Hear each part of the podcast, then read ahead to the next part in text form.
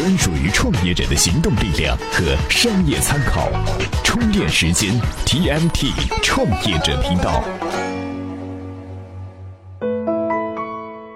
各位好，欢迎收听 TMT 创业者频道。大家知道哈，今年上半年呢有一大波牛市，但是呢没几天又跌回去了，隔三差五跌停。果真啊，这股市是有风险呐。股民乐呵呵的笑了半年，没想到一夜回到解放前，欲哭无泪的感觉，那真是酸爽啊！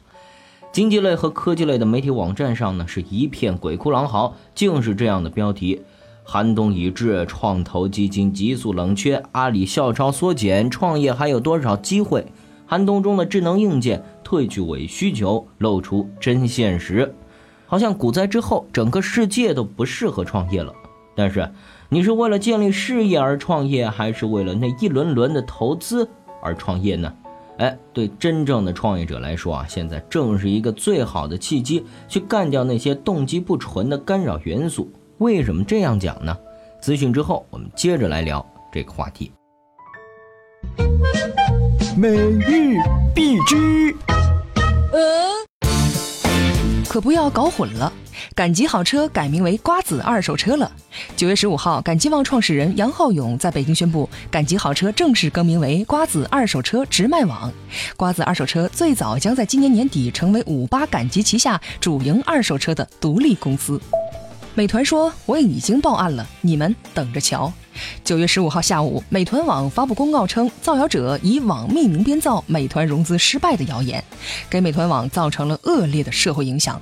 美团已经向公安机关报案，追究造谣者的刑事责任。全国首例股权众筹案宣判，平台方胜诉。九月十五号，全国首例股权众筹案在北京市海淀区法院宣判，原告人人众筹平台胜诉，获得两万五千两百元赔偿，违约金一万五千元。国外科技公司好像都是争先恐后裁员的节奏。九月十六号，惠普集团宣布，该公司将裁减两万五千名到三万名员工，以便分离 PC 和打印机业务，专注于企业服务市场。是 TMT 创业者频道，欢迎回来。首先应该说哈，一跌到底的股市呢，对创业并没有太大的影响，除非啊你是抱着别有用心的目的去创业的。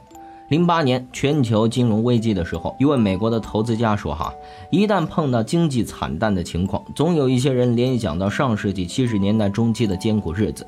但是，正是在七十年代，微软和苹果创立了。对创业来说，经济衰退并不可怕，当然也说不上好，两者不存在强因果关系。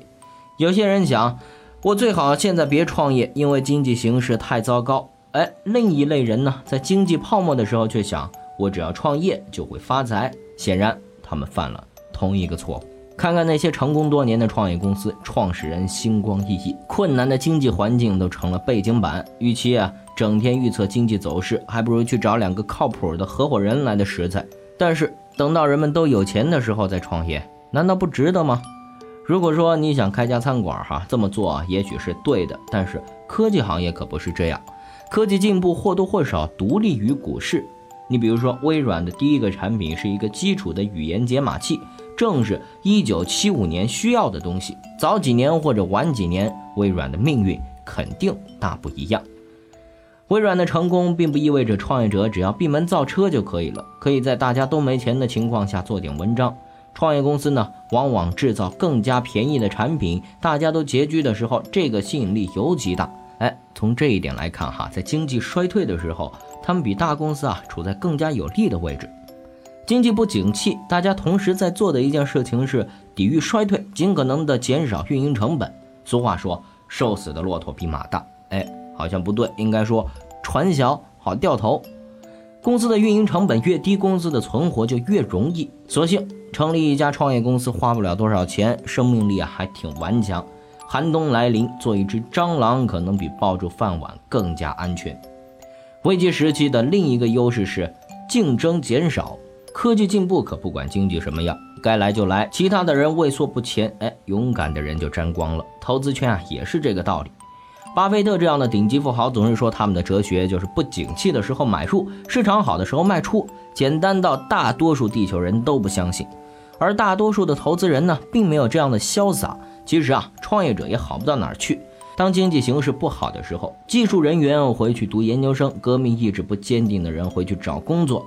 对还在奋斗、满怀理想的创业者来说，未尝不是一件好事儿啊。总之，经济衰退是创业的好时机，缺少竞争呢是优势，投资人犹豫不决是劣势，很难说哪个分量更重。也许啊，他们都不重要。最关键的是人，而行动的时机永远是现在。好了，说完了危机创业的事情，最后跟您分享一篇干货：怎样设计一份融资讲演稿来打动你的投资人呢？哎，这份资料就用漫画的形式告诉读者这个融资故事要怎么讲，PPT 要怎么做。您只需要今天在充电时间的微信公众号里回复“资料”两个字，就可以看到这篇文章了。另外，充电时间呢向各行业的商务人群提供服务。想要了解我们的系列节目，可以关注充电时间的微信公众号。好了，感谢您的收听，我们下期再见。怎么样关注我们的微信公众号呢？您在微信内搜索“充电时间”，就可以找到加 V 的我们了。关注后赶紧开始每日签到，积分可以兑换礼品哦。随时随地，随心所欲，你的随身商学院。这里是充电时间。